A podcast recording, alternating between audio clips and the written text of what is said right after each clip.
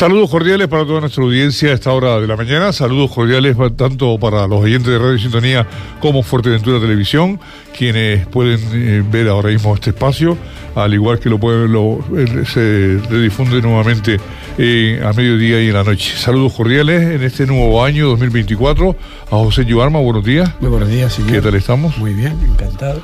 ¿Se han portado bien los reyes y todo? Sí, bueno, son justas medidas, ¿no? Los reyes pues vienen como vienen, los reyes ya no son para uno. Bueno, ya, sí, ya no, ya hay, casi todos vienen en camello y algunos en, trono, como en la oliva. Sí, como en la oliva. Bien, en general bastante bien. Una fiesta bastante bonita este año y, bueno, sin nada más que aportar, sino que se repita el año que viene. Muy bien, pues doctor Rito, buenos días. Buenos días. ¿Qué tal han portado los reyes? ¿Cómo se presenta el año? Con mi con mis hijos, con mis nietos bien. Yo, nosotros ya no estamos en edad de reyes, sino de alguna cosita que hace falta y... Una camisita de franela te cayó, hombre. la, la, carita de los niños y mientras y está llegando y a coger el paquete y desmenuzarlo, abrirlo. Y, ya no solamente se quedan, sino después abren los tuyos también. Este, ese, ese es el tema. Y además me llevaron de pasada, ayer me llevaron al fútbol, que yo creo que yo se lo decía ayer ahí a, te, compañeros, me llevaron ellos, mis dos nietos me llevaron a ver el Herbania y la Unión Deportiva Lanzarote, que por cierto ganó el Herbania 2 a 1. Muy bien. Y bien, toda la tarde fútbol y, después canchita y, y caminando para casa. Muy bien, pues hoy nos acompaña en este primer análisis del año, nos acompaña la consejera de Turismo y Empleo del Gobierno de Canarias, Jessica León, buenos días. Muy buenos días. ¿Qué tal estamos? Muy bien, ahí recuperándonos ya de las fiestas y, ahora ya para, para Gran Canaria en unas horitas. Bien, ¿y qué tal se han portado los reyes? Bien, yo no me quejo y además como son reyes especiales porque ya las sobrinas van cogiendo conocimiento de la ilusión y demás, pues bueno, pues eh, bonito, porque las ves, lo que dice Tero, la carita en las cabalgatas y demás y, muy bonito, muy bonito. Muy bien, pues oíganme, los últimos datos que se han dado, o sí, los últimos, porque eh, o quizás los primeros, en este caso, según la fecha en que se han producido, son los datos del empleo o del paro, según como lo miremos, ¿no? Y a nivel nacional, los vamos, batimos todos los récords. Estamos mejor que, que antes de 2000, ya no 19, 2007. Está una situación fantástica, la que estamos nunca vista, según dicen en España. Sin embargo, cuando uno se pone a ver los datos, resulta de que lo que están hablando de empleo registrado. Y eso no tiene nada que ver con la realidad que vemos en las islas, por ejemplo la situación es totalmente distinta. Eh, yo creo que hay más preocupación, ¿no? Y de hecho están demostrando además también en aquello que se empezó a, vislumbrar por las televisiones nacionales como una, una fecha ahora de las la, rebajas, por ejemplo, o la, esta fiesta de gasto que se iba a producir, y resulta de que eh, los españoles están muy, muy bajitos. En Canarias mucho más ese gasto. La propia lotería se ha visto, ¿no? Que nos hemos visto beneficiados por ello. ¿Cómo está la situación? Eh, y, bueno, primero, ¿cómo va la salud del gobierno? La salud del gobierno muy bien. La verdad que no nos ha entrado ni una gripe en todos estos días que llevamos, ¿no? No, muy bien, muy bien. Y luego los datos del paro son buenos para Canarias. Bajamos de los 167.000 mil eh, desempleados en las islas. Pero es verdad que yo siempre, cada vez que he intervenido en el Parlamento, les he hecho el borrador de esos números, ¿no? No solamente los 167.000 que vienen eh, de forma coyuntural por la temporada eh, de comercio que se avecina en rebajas y también en Navidades, sino que además a esa temporalidad hay que sumarle pues la yo creo que los parados de larga duración es el problema estructural que arrastra Canarias desde hace muchísimos años, también es un, un problema a nivel nacional, con esos más de 75.000 parados de larga duración que seguimos teniendo en las islas, que son el gran reto a resolver, con políticas que tengan que y que vengan a incentivar de verdad el empleo, que es lo que le demandamos al Estado, ¿no? Cuando vemos que se hacen anuncios de que se pueden seguir compatibilizando subsidios con empleos, eh, nosotros no vemos que eso mucho con el incentivo al trabajo, ¿no?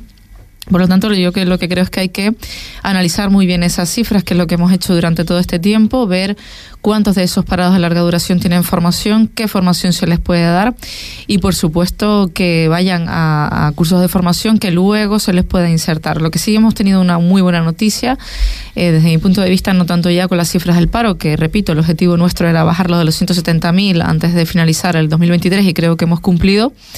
Eh, sino también eh, que el Servicio Canario de Empleo pasara de ese 4% de inserción laboral a un 40% que es donde estamos ahora. Es decir, ahora con eh, los orientadores que se han contratado en el Servicio Canario de Empleo, aunando esfuerzos con los del Estado, con el CEPE, lo que se hace es coger a esos parados de larga duración y trazarles un itinerario individualizado y conectar a los trabajadores con las empresas. Y eso nos permite pues que el Servicio Canario de Empleo también sea proactivo, es decir, el Servicio Canario de Empleo sale de su oficina, va a las empresas, prospecta a las empresas y consigue eh, trabajadores para esas empresas formándolos eh, incluso el propio Servicio Canario de Empleo. Por tanto, yo creo que ese es el éxito y hacia dónde tenemos que caminar y además yo creo que, cumplimos con esa nueva ley de empleo del año 23 y que eh, pues yo creo que esa es la gran noticia del año 23, ¿no? Que, que, el Servicio Canario de Empleo por fin sea un agente empleador. Muy bien, y en, otra, en otro aspecto que es el turismo, ¿Cómo se vislumbra este, este año 2024? Bueno, pues parece que la demanda está fuerte hacia Canarias. En general va a resistir incluso la subida de precios eh, que a partir del 1 de enero se presuponen los billetes de avión derivados de eh, los derechos de emisión hacia Canarias frente a países competidores como Egipto, Turquía y Túnez y de momento pues las previsiones para verano apuntan que sigue creciendo la capacidad aérea para Canarias en torno al 8,5%, con lo cual es una muy buena noticia.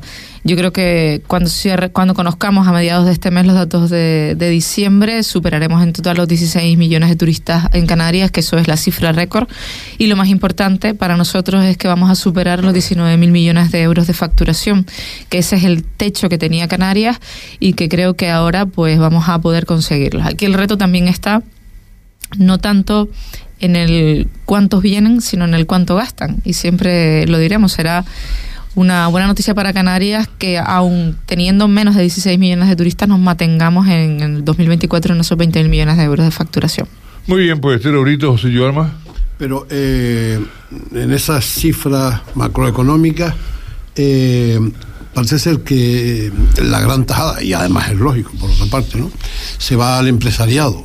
Sin embargo, los trabajadores en Canarias cada vez pues tienen menos posibilidades de, adquirir una vivienda, de, alquilar una vivienda, ¿no? Parece que los salarios no, no, no repuntan lo que sería deseable para, para, para poder, eh, no ya, para poder sobrevivir. Bueno, yo estoy de acuerdo contigo, Tero. Es decir, el precio de la vida sube a un ritmo en que no suben los salarios y eso eh, hay que reconocerlo, ¿no? Pero no quiero ser injusta con esta con la parte que me toca, que es la industria turística. Genera 350.000 puestos de trabajo de forma directa y unos 750.000 de forma indirecta. Y claro que tiene muchas cosas que solucionar. Podemos hablar de tablas salariales, pero yo creo que cuando iniciemos los octavos acuerdos de concertación, la idea tanto de patronales como de sindicatos y del gobierno es que también hablemos no solamente de esas tablas salariales, sino de las condiciones de trabajo eh, relacionadas fundamentalmente con la conciliación laboral y con otros colectivos que están eh, dentro que tendremos que mejorar sus condiciones de trabajo antes de su jubilación. Y yo sé que todo el mundo está pensando en las camareras de piso que también, ¿no? Y luego... Eh, el, ritmo de vida es multifactorial, es decir, la industria turística no es culpable de la subida del precio del combustible, no es culpable de la subida del precio de la cesta de la compra y sí tiene un punto eh, en el alquiler y por eso hemos iniciado esa ley de uso turístico de la vivienda que yo pretendo que en el mes de febrero ya entre en el Parlamento, que tengamos un primer borrador toda vez que contestemos esas 5.078 alegaciones que se han hecho en el periodo de consulta pública y donde nuestro principal vector es que eh, tenemos una industria turística en estos momentos insuficientemente regulada desde nuestro punto de vista con un decreto de mínimos y donde ya hemos dicho que vamos a ponerle regulación, no solamente en la parte cuantitativa, sino también en la parte cualitativa, a todo lo que tiene que ver con la vivienda vacacional, que también influye en el precio del alquiler, porque resta eh, vivienda del mercado ordinario. Y esto no tiene que ver solo con el alquiler vacacional y con la industria turística, sino también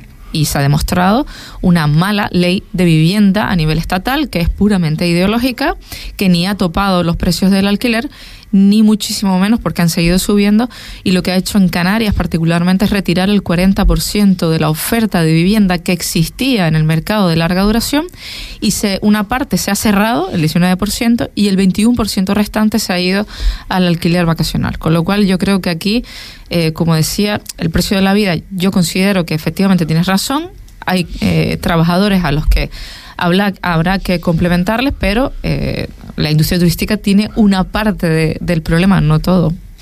Bien, en este caso, José Joarmas. Sí, mm, pues la verdad es que es un placer hablar hoy con la consejera. Es la primera vez que teníamos oportunidad me da la sensación de que es que por los lunes tienes consejo de gobierno. Consejo de gobierno. Y es complicado. Pero sí es verdad que era una de las entrevistas más importantes, creo, de, de, por lo menos empezar esta temporada. O Así se lo habíamos transmitido, insistido, pero bueno, el consejo de gobierno es consejo de gobierno. Sobre todo porque son dos consejerías fundamentales para el futuro de Canarias, y en este caso también de Fuerteventura. En la línea de lo que comenta Tero y a la respuesta que, que daba la consejera, efectivamente, el turismo no es culpable ni debe de ser culpable ni satanizado. Yo creo que el que lo satanice se está metiendo en un lío porque es el que nos ha sacado de los problemas. Pero sí es cierto, o no es menos cierto, que el PIB per cápita en Canarias está el penúltimo en España, el PIB eh, de Canarias está a media tabla, un poco más, o sea que la rentabilidad del turismo es correcta, o sea, es, la, que es, pero no está redundando en la sociedad civil canaria. La sociedad civil canaria está a la cola. Y efectivamente hay muchos problemas mm, derivados de, de, los salarios o de pero algo más está pasando aquí yo no creo que, se pueda ser responsable ni a la clase política ni a la sociedad canaria, pero alguien tiene que mirar un poco más allá de lo que está ocurriendo, en el sentido de, ¿es posible cobrarle más a los turistas? Sí, ¿tenemos capacidad para tener eh, restaurantes de tres estrellas Michelin? No. Eh, ¿Tenemos turismo para eso? No. Eh, ¿Cuál es el modelo en el que una sociedad puede realmente retroalimentarse como para ser feliz viviendo del turismo?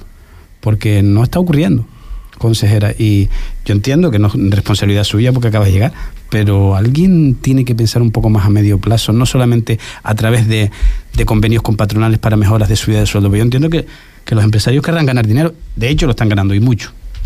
Sí, yo, a ver, considero que cuando comparamos canales con el resto de economías, en realidad eh, estamos haciéndonos trampas al solitario, porque evidentemente compararnos con País Vasco, donde su principal peso es el industrial, donde todo el mundo sabe que los salarios son más altos, la cualificación es más alta, por tanto, eh, compararnos con Madrid, compararnos con Cataluña, evidentemente yo creo que en una economía del sector servicios eh, es complicado hacerlo. Nos podemos comparar con Baleares y ahí podemos encontrar fórmulas de éxito que han tenido allí y que no se han producido en Canarias pero que creo que el sector está transitando de una forma muy responsable hacia esa calidad eh, hacia esa transformación, hacia esa forma de ver una Canarias distinta e incluso aprovechando lo que ya tiene y reconvirtiéndolo. Yo, desde todas maneras, nunca encontrarán a mí una persona que ataque a la industria turística, sino más bien una persona que refuerce los fallos que pueda tener o los retos que pueda tener la industria turística.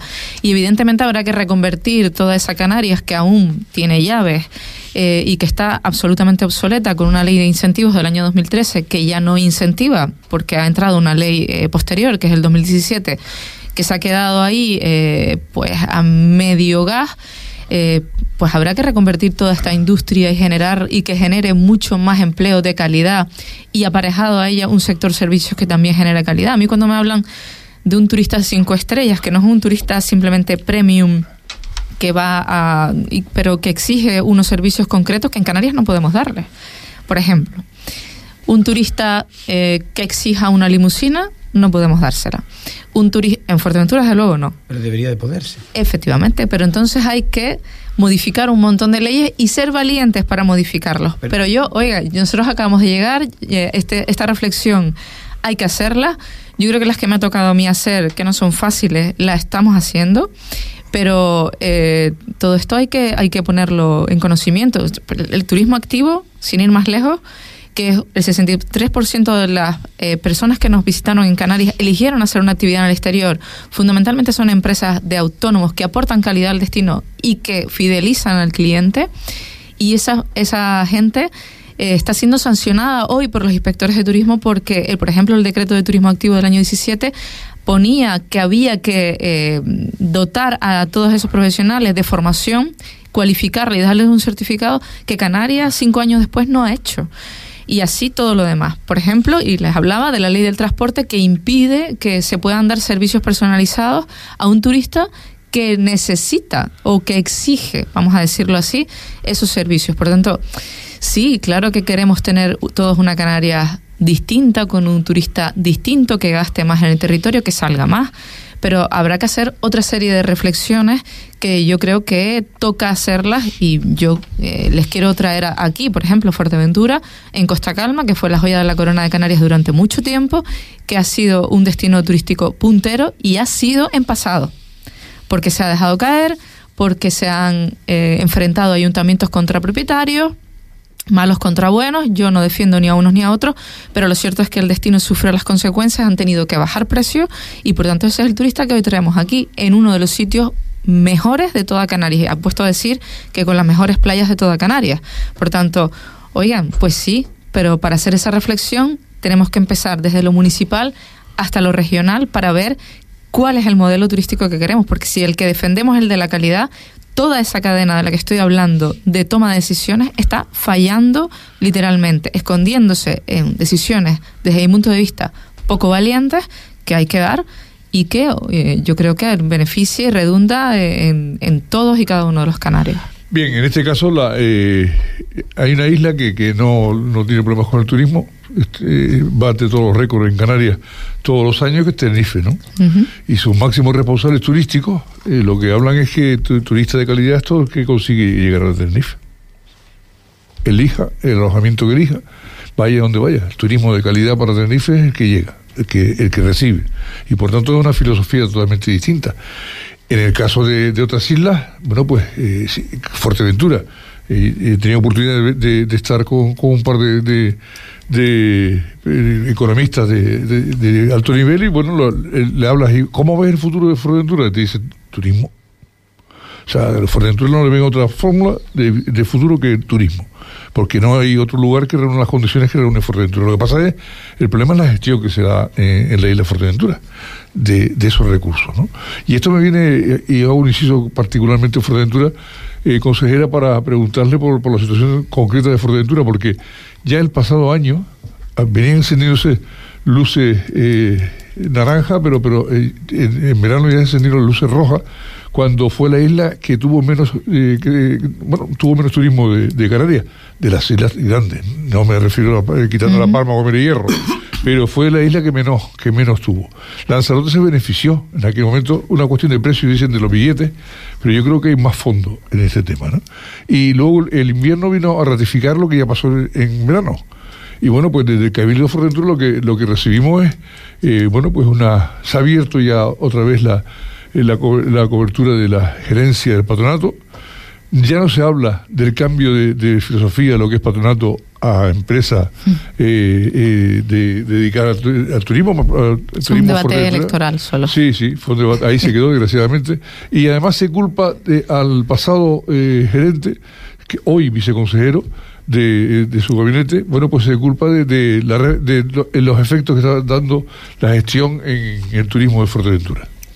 Yo hubiese querido encontrar el patronato que yo he dejado. Así que eh, solamente con eso creo que, que habla por sí solo. Es decir, yo hubiese querido encontrar el patronato que ellos han encontrado.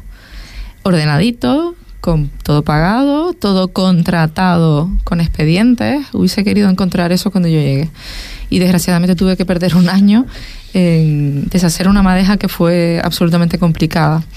Y luego mm, estuvimos, y yo creo que eh, a ese gerente que estuvo solo seis meses no se le puede achacar. Yo asumo por él la responsabilidad si, si ellos quieren, pero cuando yo estaba los números no decían eso. Eh, los números para la isla de Fuerteventura eran buenos. Además, dejamos en parrilla de salida eh, todos los co-marketing para hacerlos con los operadores que el destino eligiera, no con los que se presentaran, que era lo que habíamos encontrado. Y fue una pelea contra un muro que creo que debieron seguir dando y creo que bueno, se rindieron muy pronto y por eso intentaron hacer primero una encomienda de gestión, cosa que bueno, eh, no, no entiendo ni cómo tuvo el primer informe jurídico a favor de una Cámara de Comercio que no es medio propio del Cabildo. Han tenido que retroceder a un convenio y eso les ha retrasado tres meses más. Con lo cual yo creo que en lugar de hablar de, del pasado, yo me gustaría hablar en, de Fuerteventura del futuro, ¿no? De cómo viene el verano, de cómo les ha ido el invierno y desde luego yo creo que el verano les cayó, nos cayó, porque eh, es parte el turismo nacional, que fue el que se ha retrotraído para la isla de Fuerteventura y el verano próximo eh, todavía estamos en conversaciones con Europa e Iberia a ver cómo va ese periodo de, fusión, sobre todo porque puede restar slots para la isla de Fuerteventura. No tanto porque desaparezca Iberia, o sea, no tanto porque desaparezca Air Europa, sino porque Iberia reconsidera las conexiones que tiene para Canarias y ahora en el marco de FITUR tendremos una reunión con el CEO eh, de Iberia para, para ver cómo afecta al conjunto de las islas, pero también a Fuerteventura esa, esa fusión, si finalmente la Comisión Nacional de Mercado de Valores y Europa aceptan esa fusión, esa compra de Iberia a, a Europa, ¿no? Pero bueno, yo creo que Fuerteventura ha crecido del orden del 8%. Eh, cuando acabó eh, cuando acabó el 23 creo que estamos en torno en noviembre un 8 un 9% por encima del 2019 pero es que Fuerteventura viene de crecimientos de un 40% en capacidad aérea que se dice pronto eh, y por tanto si no miramos con retrospectiva de dónde venimos es muy difícil saber cuánto hemos avanzado en todo este tiempo, ¿no? Pasar en un tren, yo recuerdo de aquellas primeras ferias de Londres y después Fitur, que crecíamos del orden del 33-34%, la isla que más crecía en todos los mercados era la isla de Fuerteventura, salvo en el mercado nórdico, porque ahí se habían perdido compañías aéreas e era imposible la conectividad. Es más, no había demanda porque los nórdicos no querían salir todavía de su país por miedo y sigue pasando esto, ¿no? Por tanto, bueno, yo creo que aquí, aquí hay muchas cosas por hacer, pero yo me gustaría que cuando alguien asume mm, las responsabilidades hable de futuro siempre, porque es lo que le toca afrontar. El pasado, eh, malo o bueno, ya, ya pasó no se puede arreglar, pero bueno, si para brillar más uno necesita recordar quién estuvo, pues sin problema, no tengo ningún inconveniente porque los números están ahí y yo desde luego eh, me siento satisfecha. Probablemente podía haber hecho más, pues seguramente que sí. Cuando todo el mundo se va, le quedan cosas por hacer y el proyecto del PP en la isla de Fuerteventura en el Cabildo se quedó a media. Yo, sí, yo, consejera, eh, no, yo no pretendo satanizar el turismo, evidentemente, porque además soy consciente, eh, yo he vivido en una isla, he vivido, bueno, ya voy para 70, he vivido situaciones que todo el mundo tuvo que correr para África, para Tenerife, para La Palma, para donde fuera, porque aquí se acabó la agricultura y, no habían turistas cuando eso se acabó, ¿no? Pero yo no pretendo satanizar el turismo, aunque muchas veces hablo, hablo de que es necesario ir pensando en el decrecimiento, que nosotros no, no debemos eh, crecer al ritmo, me refiero en, camas, en todo, en instalaciones, ¿no? Y aparte de eso, sí tengo clara otra cosa. Fuerteventura necesita urgentemente un lavado de cara en las zonas turísticas. Hay zonas turísticas que llegar, eh, uno llega y dice, bueno, pues esto es el Líbano o es una zona turística, digo el Líbano no en tono peyorativo. Sí, sí, bueno, una zona de guerra, cualquiera. edificaciones a medio hacer, otras eh, se meten dentro y, hacen un incendio por el norte, porque lo hay en todos lados, ¿no? Masificaciones, eh, calles sin un asfalto en condiciones, es, necesita un lavado de cara importante Fuerteventura para, para después ir y decirle al turismo ese de un poco más de calidad que queremos traer a Fuerteventura, oiga, mire, estas son las condiciones, ¿no? Porque si a los que traes ahora, pues yo me da que les da igual hoyo con ya ves las cosas que hacen por ahí, o ya vemos las cosas que hacen por ahí y no quiero quitarle la primicia a José, pero esto último que acaban de hacer ahí en el Calderón, ¿no? Un, rave de eso. Es que no sé qué turismo es ese y.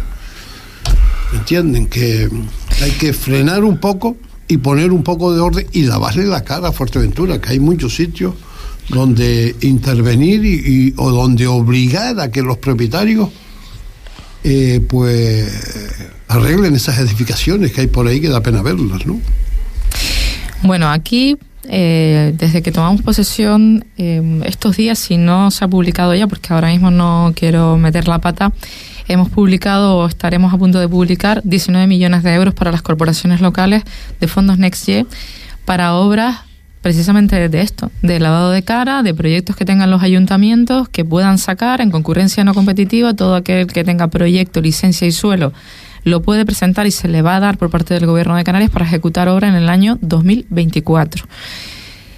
¿Qué estamos diciendo? que lo presenten, o sea, nosotros es la segunda o tercera reunión que tiene el director general y yo con el Cabildo de Fuerteventura, con sus alcaldes, y en todas las reuniones les hemos venido diciendo desde agosto hasta aquí, que todos esos proyectos que tengan en parrilla, que los saquen y que todos sean de infraestructura turística, que no nos valen parques infantiles y que no me entiendan mal los padres eh, que están al otro lado, porque nosotros nos dedicamos a hacer infraestructura turística, es nuestra consejería y es nuestra competencia.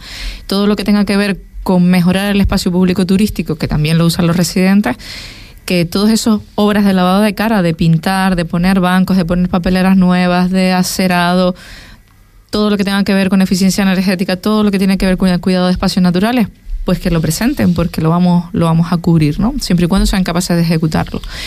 Y eso se le ha dicho y tienen 19 millones ahí. Y también para privados vamos a sacar idéntico a cuantía 19 millones de euros para las empresas, para que también puedan dar ese lavado de cara o puedan invertir en gestión de residuos o puedan invertir en renovación eh, o adaptación hotelera. Es decir, eh, aquí lo que se trata es de revertir los fondos que nos han llegado de Europa en eso que yo también coincido, Tero, que hay que hacer, pero no solamente por Fuerteventura, hay que hacerlo en muchas zonas de Canarias que los espacios se, han quedado, se han quedado absolutamente degradados. Y todos aquellos cuando toquemos la ley del año 2013 de incentivos, también veremos que hay que darle más, eh, mayor eh, capacidad a la iniciativa privada para que pueda reconvertir todas esas zonas junto con los ayuntamientos y los cabildos en unas zonas de mayor calidad. Yo creo que esos son los fundamentos de un, turismo eh, de calidad. Y yo ayer también vi esa fiesta, es que no sé si llamarla mm, fiesta, es que no, no sé. Eh, perdón. Party time, es una rave de esas, ¿no? Es, una, rave. No sé lo que es, pero... pero una rave no, no dura como varios días. Hubo, hasta hace unos días habían unos en no sé dónde, en Murcia, que llevan cuatro días. no, no, y, varios años ya haciéndolo. Sí, ¿no? Se van mudando de. Esto parece ser que es una puesta al sol, algo parecido a ver el atardecer desde el volcán y esta señora se subió allí con su plato y su pinchadisco. En fin, un disparate. Pero ¿y una turista trae en la maleta pregunto, es que no, no sé. Eh, lo que hemos visto, por lo menos el reportaje que hacemos esta mañana en el digital, esto es una señora que se dedica a eventos y organizó el evento vía redes sociales y congregó allí a un número de, no sé, no sé si 80 o 90 personas que se subieron a lo alto de la loma del volcán y sacó cuatro altavoces con un con un mazo para tocar pinchadiscos y pinchó una sesión de, de música tecno. En fin, básicamente eso es lo que hizo. Madre mía, bueno, yo hay cosas que hacen daño. no, bueno, yo... Eh, no, y, hay quien lo justifica, que es lo peor, ¿no? O sea, hay gente que vive en esa zona que justifica este tipo de, organización. Esto recuerda, no sé si se acuerdan, bueno, o Santiago, todos fiestas que se hacían en la Piconera hace 30 o 40 años, ¿no? Que también me gustaría subir eh, una tarde arriba a lo alto de, de, Calderón Hondo. Pero hombre, yo subir, puede subir por responsabilidad, pues no me sumo a asumir. No, no, hay una vereda de, oficial que se puede subir y se puede mirar. Hay una fiesta, sí. No, fiesta no, Hay una vereda, pero que yo no me sumaría a una fiesta de no, no, no, por responsabilidad. Es una locura. Es una locura. Pero reconozco que me gustaría, oye, pues, pues sí, porque a mí me gusta la naturaleza, el contacto con la naturaleza. Hombre, eso como ir a coger una borrachera allí, pues ya no sé. Porque después hay que bajar, después de subir hay que bajar. Te caes y dentro no escapas. No, bueno, a mí eso me parece un disparate eh, del tamaño de la Copa Un Pino. Yo espero que el órgano gestor de ese espacio identifique y sancione y, que vaya con todo el peso y a, a todos los que pueda identificar que se lleve un papelito para casa firmado por un agente del SEPRONA, si puede ser.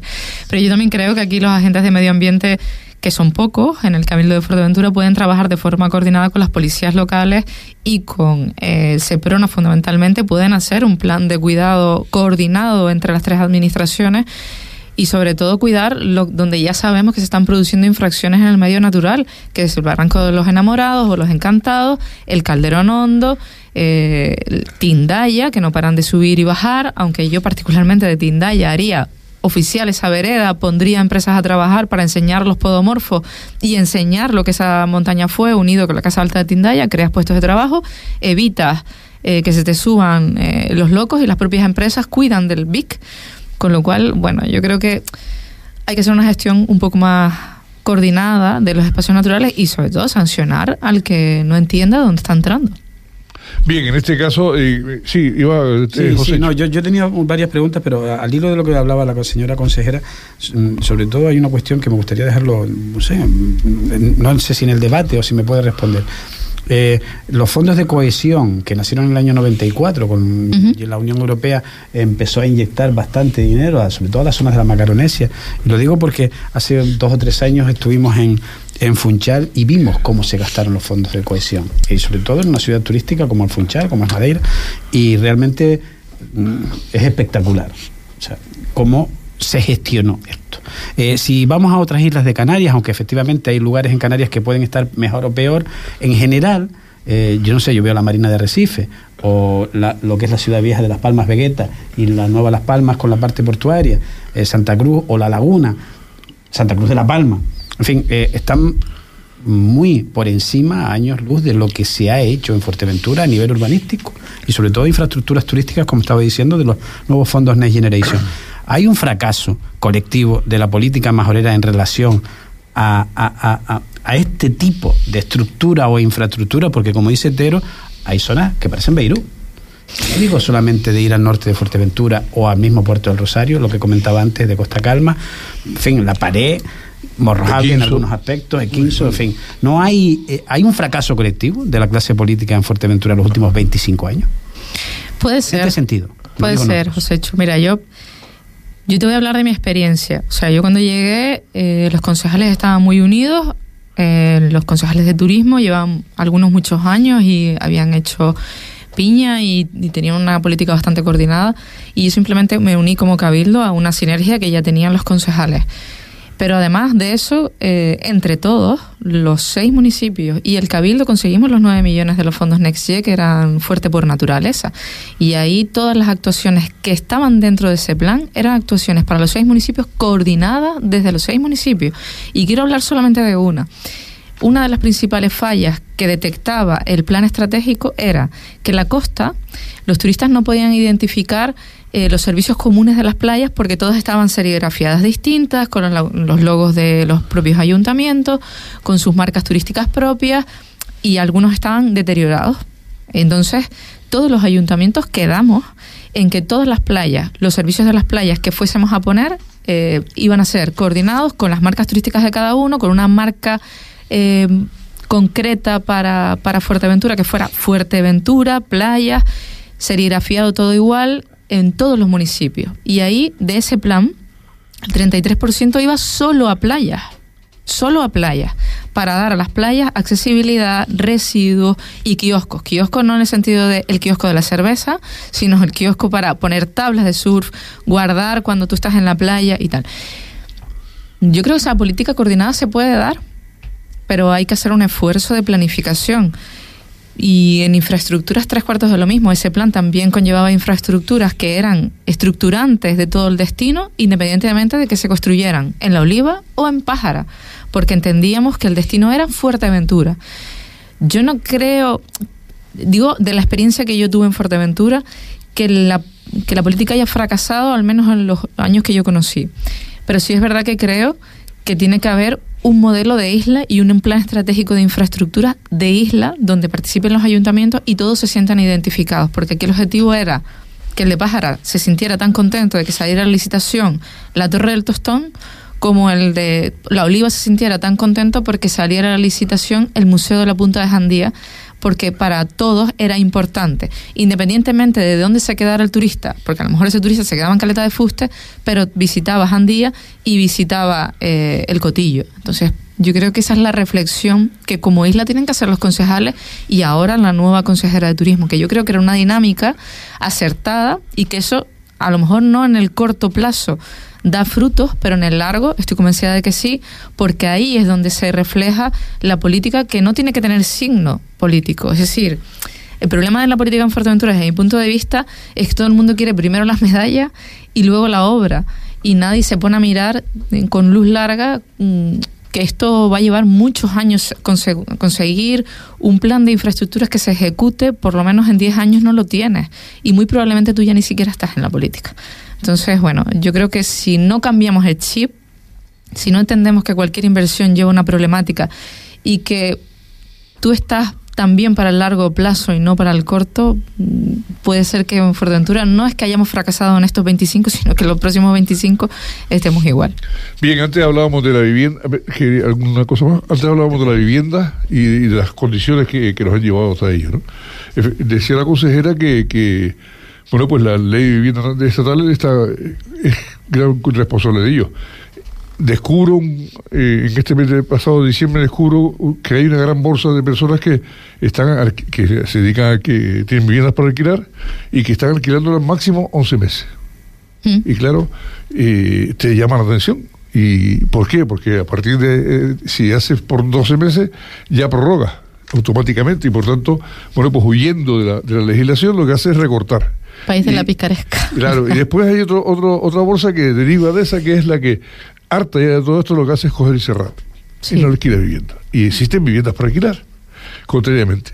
Claro, ante este tema que no es de su responsabilidad, pero está, está en uno de los asuntos que se plantea, que es la vivienda vacacional, como mayor incidencia en la vivienda, se ha comentado en el propio Parlamento de Canarias, bueno, pues eh, se abre la posibilidad de que, todo el mundo, ustedes están llevando con bastante pelea lo que es esa, esa nueva regulación y, recordaba, me puse a la vista en el ordenador unas frases, unas palabras suyas al inicio cuando era eh, designada como eh, consejera, el sector turístico se refiere, necesita una, esta esa renovación legislativa que yo creo que va a ser la gran impronta que pretendemos desarrollar desde la Consejería de Turismo.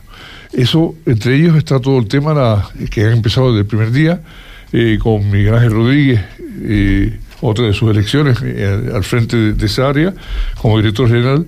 Y bueno, pues es otro de los aspectos que está, bueno, pues haciendo que tengamos menos vivienda para alquilar. Pero esto da lugar a, que todo el mundo al vuelo sus pensamientos, ¿no? Y no a Canarias bloque canarista eh, propone frenar la venta de viviendas a extranjeros dirigidas a especular. Échale, O sea, la venta, eh, eh, prohibir la venta de a extranjeros te abre, te abre un universo y después te lo frena diciendo dirigida a especular. Vete a saber para qué la quiere cada uno, pero bueno, se está dando mucha vivienda, mucha compra de vivienda por parte de extranjeros, principalmente europeos y a eso no le puedes frenar. O sea, es una forma de jugar eh, con, las palabras y con las noticias. ¿no? ¿Cómo se ve todo, todo este tema? ¿Cómo está el tema realmente? ¿Ya pasó del periodo de exposición pública el tema de, de, la vivienda vacacional? Sí, ya pasó, acabó, pues creo recordar que a primeros de diciembre, finales de noviembre, por ahí acabó. Y ahora no podemos empezar a redactar el borrador, y así lo hemos dicho, hasta que no contestemos las 5.078 alegaciones, que una parte importante vienen de asociados de ASCAP que son alegaciones tipo al objeto de la consulta, ¿no?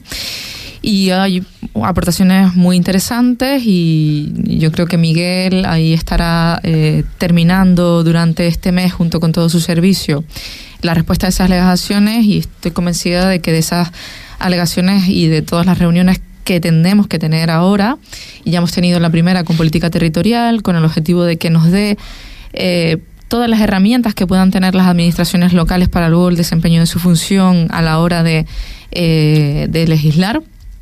Bueno, a la hora de, de, zonificar y de, de, asumir su competencia también como municipio, pues yo creo que luego tendremos la de vivienda, tendremos con consumo y yo creo que siempre hemos dicho que es una ley 360, ¿no? Que va mucho más allá de la propia vivienda del alquiler vacacional, sino que asume que la vivienda vacacional es una actividad económica, como lo ha dicho el Supremo, y asume además que es parte del sector turístico y por tanto hay que regularla como tal en términos de calidad y también en términos de, eh, de cantidad.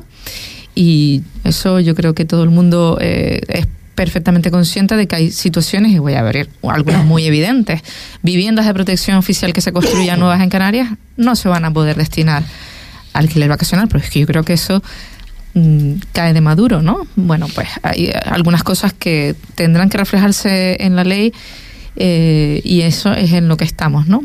Nunca, yo creo que cuando dijimos que íbamos a hacer esta renovación normativa es porque cuando en, este impasse de acaban las elecciones entra el nuevo gobierno, em, bueno, pues se da una, un montón de artículos de prensa, de fundamentalmente de patronales y sector en general, pidiendo la modificación normativa de, de, muchas leyes que están en vigor en Canarias, que algunas tienen más de 20, de 20 años, ¿no? Y ahí en eso estamos, ¿no? Y nos hemos embarcado en, en esta porque entendíamos que era una prioridad.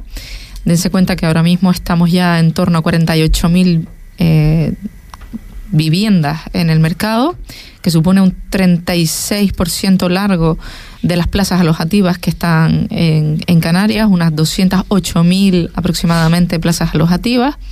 Eso significa un volumen importante de viviendas que no tienen ninguna regulación, ni en cantidad ni en calidad, que lo mismo en las plataformas eh, te ponen en el mercado una caseta de campaña en una azotea a 10 euros que te ponen una pedazo de villa que y yo creo que eso hay que regular, hay que sacar la caseta de campaña del mercado porque a Canarias no nos interesa traer un turista que se va a quedar una caseta de campaña y hay que darle la calidad que tiene en el mercado eh, y, y darle esa calidad con algún distintivo que ya lo hace Booking. Por otro lado, hay plataformas que ya automáticamente eh, en lugar de estrellas pone puntos y catalogan las viviendas. Y yo creo que Canarias también tiene que, hacer el, mismo, la misma reflexión. Y luego esta ley va a tener mucho periodo de transitoriedad, es decir, a todos los propietarios que están hoy que se van a quedar porque tienen un derecho consolidado y así lo hemos explicado durante mucho tiempo. Hay viviendas que tendrán que adaptarse en términos de accesibilidad, en términos de gestión de residuos, en términos de fundamentalmente de sostenibilidad, y se les va a dar un periodo de cinco años de adaptación.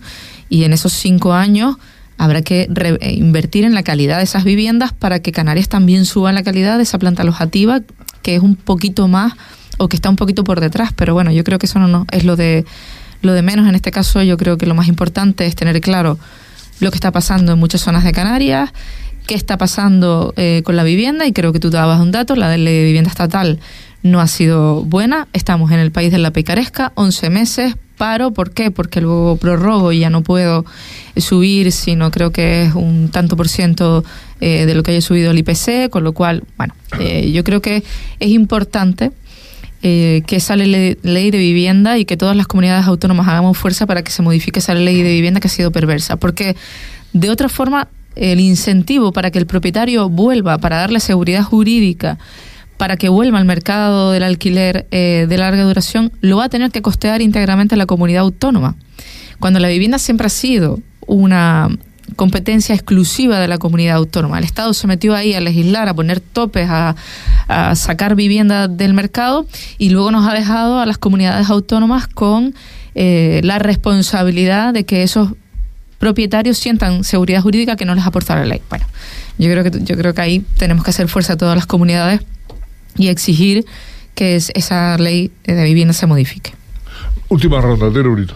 Sí, no, bueno, yo reconocerle a la consejera su valentía porque, porque desde el primer momento le han vestido al tema de, de la vivienda vacacional, ha cogido el toro por los cuernos, ¿no? Sabiendo que ahí los patinazos pueden ser tremendos porque es un sector que, bueno, que cada uno va por su lado y, y yo tengo una vivienda ahora de 200 metros y, y ¿qué hago? Pues la divido en tres apartamentos. O cuatro. o cuatro y ya los destino a vacacional, ¿no? Y a veces incluso con baño compartido, ¿no?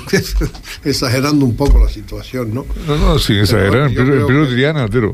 Sí, yo creo que la, el tema de la vivienda de vacacional vino para quedarse y hay que tomar medidas porque, hombre, no sé, el turismo en unas zonas pues residencial eh, hace daño, porque hace daño, porque si tú no puedes dormir, si tú no puedes descansar, eso es tremendo.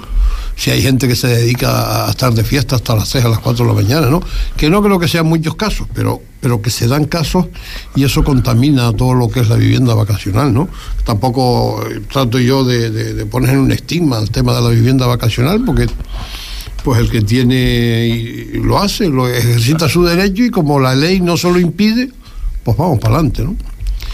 Y creo, vamos, digo que eh, mi conclusión es que eh, ahí queda mucho que hacer en ese, en ese terreno. Y bueno, vamos a ver en qué, en qué para todo el tema de la vivienda vacacional.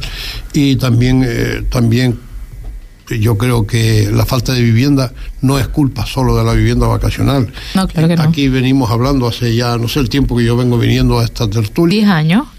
Venimos hablando. No, tú llevas viniendo más, pero aquí se lleva sin construir vivienda 10 años. Hablando siempre de, de, que no se construye vivienda pública sí. y que hace falta vivienda pública. Y se los están demostrando con los salarios. Oiga, que yo no puedo acceder a una vivienda eh, si no es una vivienda pública con, de vivienda pública de alquiler, incluso mm. no, no adquirida en propiedad, ¿no? Pero bueno. José Lluerma. Y así sí, seguimos. A mí, a mí, ahondando un poco en este asunto, efectivamente, eh, yo creo que hay gente que piensa que la, la, la, nueva norma que quiere sacar la consejera, el gobierno de Canarias, y que demanda la sociedad canaria, viene a solucionar el problema de la vivienda. Yo creo que no. No, no, no. no y lo hemos dicho desde el minuto uno, ¿eh? que, no, que, no, que no es nuestra competencia y que no venimos a eso. Claro. Además, que hay gente que se dedica al turismo que viene a solucionar el problema del turismo, yo creo que tampoco. Y al final, tampoco hay otra gente que lo ve como más tenebrosa que piensa que se le va a cargar un modelo económico que tampoco. Es simplemente orden, ¿no? Y eso no tengo claro. A mí, yo sí, en relación. O sea. Conectando con la pregunta que le hacía antes y la responsabilidad de la clase política en Fuerteventura los últimos 25 30 años. Y en general, eh, eh, esta sí pasa más en otros pagos en Canarias.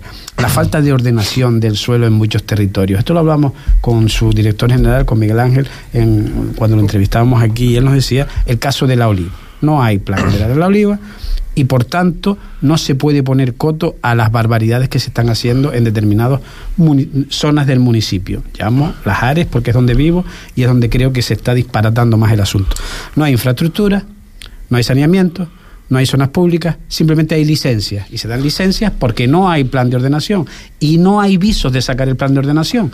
O sea, su ley será una ley fantástica, pero mientras la clase política de Fuerteventura, partidos políticos incluidos, no hagan una reflexión sobre el modelo de isla, no vamos a escapar de esta.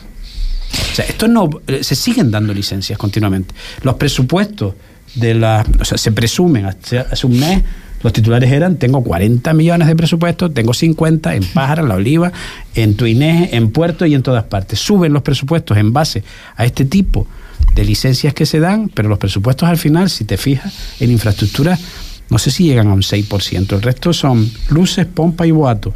Eh, ¿En qué mundo estamos viviendo de cara a ese fracaso que le hablo de la clase política en Fuerteventura? Cuando no se puede ni ordenar el territorio. No, sí se puede. El, el, el, el eh, plan había. A, a, o sea, se pagaron 3 millones de euros a plan para hacer el plan medioambiental para el PIOF y cae. No sirve. Del Cabildo. Del Cabildo. Aparte de eso, los ayuntamientos. Los ayuntamientos con su propio problema de los planes de ordenación, pero el Cabildo acaba de, de perder 3 millones de la anterior legislatura que eh, los ciudadanos que están no no, no los ha perdido no los ha perdido. Eh, el plan, ha anulado el plan, el plan ha anulado no no ha anulado el... eso son palabras del consejero Blas Acosta y de, y, de la, y de, la, presidenta del cabildo el plan el medioambiental para el, el PIOS que se estaba tramitando caduca. Se han pagado 3 millones por un plan que no sirve. Ese dinero se va a la basura. Y los ciudadanos miramos para el techo porque nos cuesta quiero decir, en fin, no, no hago responsable a nadie aquí, pero eh, este, este, modelo es reiterativo. O sea, estamos todos los años pendientes de que alguien le ponga el cascabel al gato. Ya, pero esos alguien siguen ganando las elecciones, José Chu. Entonces, eh, bueno, yo creo que la ciudadanía no es todos consciente. gobiernan de alguna forma. Sí, la ciudadanía no es consciente de que el ordenamiento en el territorio empodera a la ciudadanía, la empodera en todos los sentidos la empodera para poder exigir eso que estás diciendo, oye, que es que yo vivo en cemento, cemento, cemento, cemento, cemento y no tengo un parque para llevar a mi hijo, no tengo un colegio, no tengo cuando... Un pozo la... negro y no hay ni un proyecto de salubridad en esa zona. Mm, pues... Eh, yo, tengo un pozo negro, pero hay como 8.000 casas con pozo negro. Claro, por eso digo, nadie está pensando en cómo se puede ordenar la isla de Fuerteventura. Tenemos un problema con las renovables, pero no lo tenemos ahora, lo tenemos hace 10 años. Había este director general que hoy saca una ley de uso turístico de la vivienda, sacó adelante un plan territorial energético y se lo tumbaron. Y ahí está en el cabildo en un cajón, lo mismo le sirve todavía. El año, hace dos años, suspendimos, yo suspendí licencias, levanté la manita con mi voto a favor para suspender licencias para hacer una ordenanza provisional del suelo rústico, para ordenar todas esas licencias que venían de fotovoltaicas, porque las eólicas venían por 6 bis y no las íbamos a poder parar, para el artículo 72 y 79 de la ley del suelo. Y dos años después la ordenanza no está. Es decir, eh, aquí en realidad, para mí el gran fracaso de la política de Fuerteventura es que mira al corto plazo. ¿Cuánto voto pierdo si yo hago esto? Y no cuánto voto gano dentro de cuatro años cuando mi isla esté mejor. Porque tú vienes a dejar la isla mejor. Pero a mí me da la sensación de que los partidos vienen a quedarse mejor de lo que estuvieron en las anteriores elecciones. Y si eso les lleva a una decisión que no puede ser entendida por la ciudadanía y el planeamiento tiene mucho que ver con eso, pues entonces no tomo decisiones. Y yo creo que, bueno, pues eh, la ciudadanía también vota cada cuatro años y, vota estos modelos, ¿eh? porque hay partidos que llevan muchos años ganando las elecciones. Eh, y bueno, pues Puerto del Rosario tiene planeamiento, mejor o peor, pero lo tiene. Y lo tiene también con el voto de mi partido, que lo aprobamos en oposición, porque entendíamos que el planeamiento era importante. Eh, ¿Dónde se pueden hacer hoy viviendas? Pues precisamente en Puerto del Rosario. ¿Dónde no se pueden hacer? Donde no hay plan general, donde cuesta tres veces más sacar adelante cualquier plan parcial, donde hay normas subsidiarias, donde no se puede ordenar el territorio, ahí es donde tenemos problemas. Queremos construir una residencia. Es que todos se lo llevan al mismo sitio, claro, donde hay eh, planeamiento, porque donde no hay es muy complicado hacerlo. Y bueno, yo creo que esto eh, es la pescadilla que se muerde la cola, pero es que yo creo que todos los partidos tenemos que hacer la reflexión de qué modelo de isla queremos. Y a lo mejor estamos en una legislatura de punto de inflexión donde es posible sacar adelante un PIOF con acuerdo. Solo falta que se pongan a redactarlo, pero yo creo que lamentablemente tendremos cuatro años otra vez perdidos y yo lo lamento profundamente porque es lo, lo único que puede sacarnos de este estancamiento, que todas las fuerzas políticas tengan claro, independientemente de si gobiernan o no, que en el planeamiento, en planear Fuerteventura, está el futuro de Fuerteventura. El lo que pasa es que estamos viviendo una política de, de, anuncio, ¿no? Y, hemos vivido un año de, tres procesos electorales y la situación realmente agota.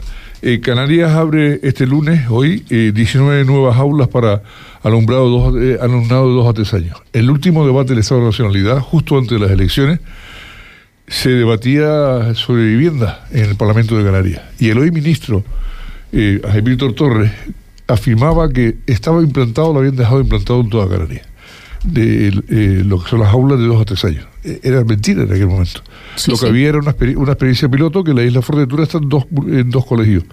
Eh, y se había iniciado en dos colegios la pasada legislatura. Matricularon a los niños en el aire, en la nada. Sí, y en este caso, bueno, pues eso está pasando con muchas otras eh, cosas dentro de la actividad política.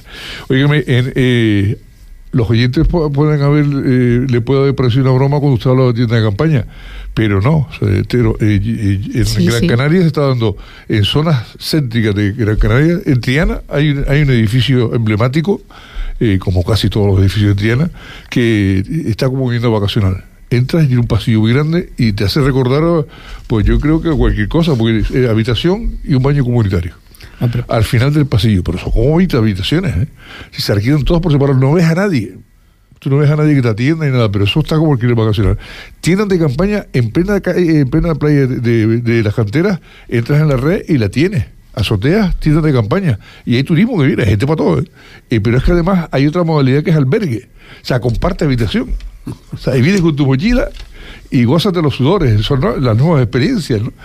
eso lo hay, está en la red. Santi, solo en las grandes plataformas está. Una puntualización. Tiendas de campaña en Lanzarote, en la azotea, se alquilaron durante meses y yo te digo que a 50 metros de mi casa Tero decía de una casa de 200 metros, esto es una casa de 100 metros cuadrados, una parcela de 1000 metros, hay 8 apartamentos una piscina comunitaria, ocho apartamentos con un pequeño lavabo y están los ocho perpetuamente ocupados. O sea, a una casa se le saca la rentabilidad pues de un hotel, de un hotel. Esto está ocurriendo en las áreas, no solamente a 50 metros de mi casa, sino en, no sé, calculo unas 30 o 40 viviendas más.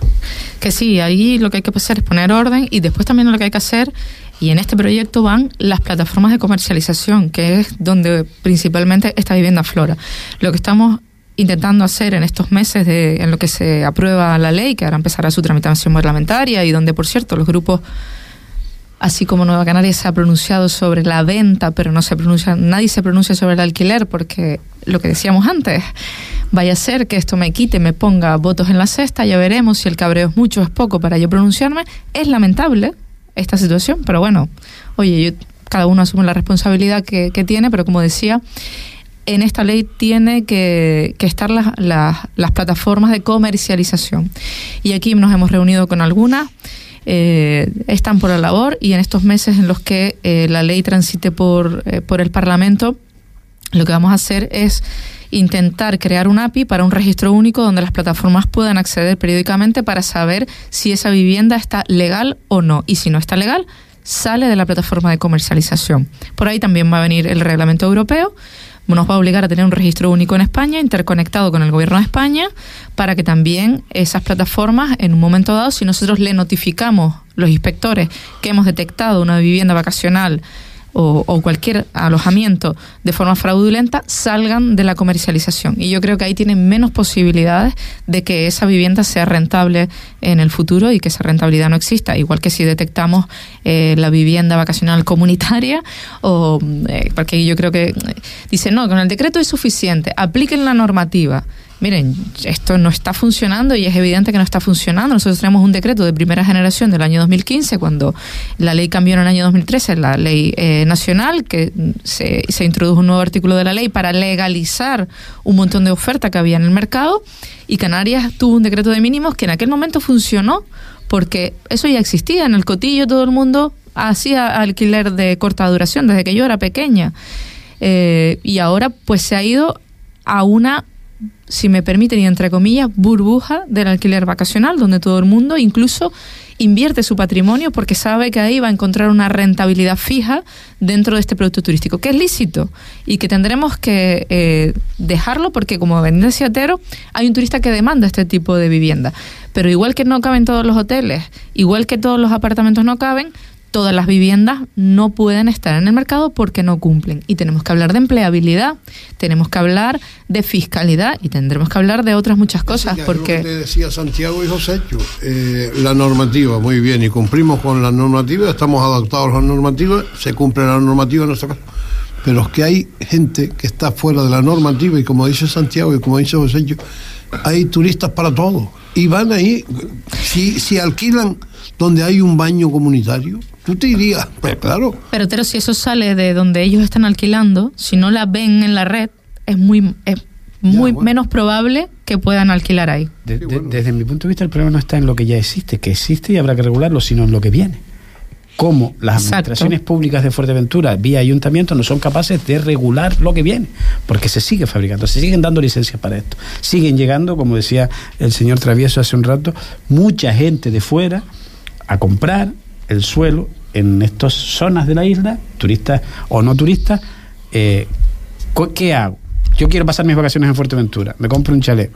Cojo este chalet, lo disfruto un mes al año y el resto de los 11 meses lo alquilo en vacacional. Le saco una rentabilidad terrible, porque tengo capacidad económica para hacerlo, y desplazo a la población local de la posibilidad de adquirir vivienda. Y esto es eh, o sea, 4.600 personas más, dice el Canarias 7, que llegaron este, en este último año a la isla de Fuerteventura. El 80% al municipio de La Oliva. Estas 3.500 personas no vienen a trabajar, o no todas vienen a trabajar, vienen a eh, financiar una vida a través de, de, la compra de suelo.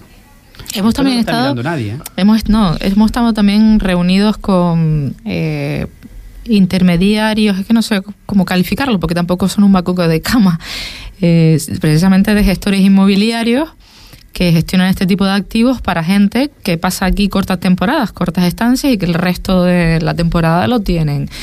Pero con ellos queremos hablar también, porque claro, eh, pues lo que decía José Chu, vamos a... Con ASCAF, entonces. No, ASCAP, ASCAP no tiene ese tipo de, de propietarios. Tiene una parte, pero no es su parte importante. Hay gente es- finlandeses que operan con empresas finlandesas afincadas aquí, pero que la rentabilidad de esa vivienda, que cuando dicen 2.000 millones, muy bien, pero hay una parte de esa rentabilidad que también se va afuera, ¿no? Pero también la empleabilidad. ¿A qué convenio pagan? ¿Al sector servicios o al de oficinas? Pues tenemos que hablar de, esa, de esos empleados. ¿Cómo está empleando esta industria a los trabajadores? Me refiero a la del vacacional. Eh, la fiscalidad, ¿qué fiscalidad le están dando? Re- como residencial, están haciendo un uso turístico de una vivienda. Garantizo que el 70% es negro. Aprox. Sí, sí. Bueno, de todas esas cosas tendremos que hablar en esta ¿Qué ley. tipo de carteles se veían en el, en el, en el campo de fútbol de, de las Ares? Compre su vivienda y rentabilícela. Que, Y vamos se a ver. medio Origomare de esta forma. ¿eh? La gente compra un apartamento de Origomare por 120 mil y los tienen alquilados en vacacional todo el año hasta que ellos pasan sus Pero hay vacaciones. cosas, hay cosas que pueden ser peores. ¿eh? Yo este fin de semana tengo que trabajar en, en La Palma. Y eh, le, pre- le pregunté a otro compañero que va a trabajar eh, si había alojamiento donde se va a alojar. Y me habla de cápsulas. Sí. La Palma. Santa Cruz de La Palma. Cápsulas. Avenida principal. Cápsulas. Sí, sí. Lo único que quedan son cápsulas. Sí, sí, un habitáculo en el que te metes y duermes. Eso, me lo han ofrecido a mí ayer. Sí, claro. En La Palma para el fin de semana. Ah, próximo, una foto de la cápsula. No, no, no, en serio, serio, serio. O sea, Sí. eh, eh, es, tan, es tan loca la situación que efectivamente que hay que regular todo esto. O sea, esto es un disparate. Eso lo veíamos Y en aceptar la- televisión en Japón hace 5 o 10 Sí, sí, no, no, eso está en La Palma, "Pero Santa Cruz de La ¿cómo Palma. viven ahí?". Santa Cruz de La Palma. Bueno, de todas maneras, yo sí cabe. creo que todo el, or- el ordenamiento jurídico sería muy hipócrita si legisláramos sobre una utopía para quedar bien. Hay que saber en la Canarias es la que nos movemos, igual que tendremos que modificar las leyes para, para terceros de buena fe que compraron un apartamento, que todo eso ya es residencial, que ya no hay uso turístico, que ya no hay explotadores y que hoy la inspección en Canarias les está sancionando y soy perfectamente conocedora y seríamos eh, muy obtusos si intentáramos ordenar la realidad de Canarias obviando la realidad de Canarias. Eh, tenemos que ser muy flexibles y aceptar que durante mucho tiempo hemos hecho, y me incluyo en un proyecto majestático, una dejación del cumplimiento de esa norma que ha llevado a que un montón de zonas de Canarias que eran turísticas ahora son residenciales y tendremos que ser mucho más flexibles en, en la redacción de las normas porque si eso ya está pasando, si ya todo el complejo y soy muy perfectamente soy perfectamente conocedora de la reclamación de la PAL, por ejemplo, de la plataforma de afectados de la ley turística y me leo su- sus sanciones y a mí me dan vuelta los ojos porque digo, vamos a ver, si todo el complejo, uno en concreto, en el sur de Gran Canaria, ya es residencial, no hay explotador y la gente no hace uso turístico de ninguna de las viviendas que se dan en su apartamento, o sea, no hay ni vacacional allí, ¿qué hacemos sancionando? No, porque el uso del suelo es residencial. Ah, pues de facto la ley de, o sea, la vivienda vacacional no podría existir, salvo en zonas turísticas. O sea, quiero decir, No es sencillo. eh, no es sencillo, pero tendremos que saber qué estamos ordenando. Y desde luego lo que no vamos a hacer es utópicos a la hora de ordenar, porque estaríamos saltando una Canarias que no existe, estaríamos legislando para una Canaria que no existe. Ahora eso bien, habrá que ordenarlo, darle transitoriedad para que todo el mundo intente cumplir, que eso es lo que sí intentaremos eh, hacer con esta ley y con las que vengan. Muy bien, pues agotado el tiempo. Tere Brito, gracias por estar con nosotros una semana más y un año más. Y, y José Yuarmas igualmente. Muchísimas gracias, mucha suerte a la consejera, porque hoy sí, la suya será nuestra suerte. Sin duda, sin duda. Eh, consejera, muchas gracias. Que Muchas gracias. haya más lunes en este, o, o cambiamos el día, pero que, que hay dos consejeros, o sea, la, la demanda va subiendo. No, y que pueda meter en vereda todo este tinglao que tenemos en Canarias con el tema de- del turismo, de la vivienda turística. Pensé que querías meter, No es tarea fácil. eh. querías No. meter en vereda al PP insular, pero si ya está, ya hay No, No, no, gracias. Lo mío es el vacacional, lo otro ya tiene nombre y apellido. hablar de política, que no sé yo si ella estará o no por la labor. Hoy está como consejera de Turismo y Empleo. Gracias, eh, Jessica gracias. León, por acompañarnos.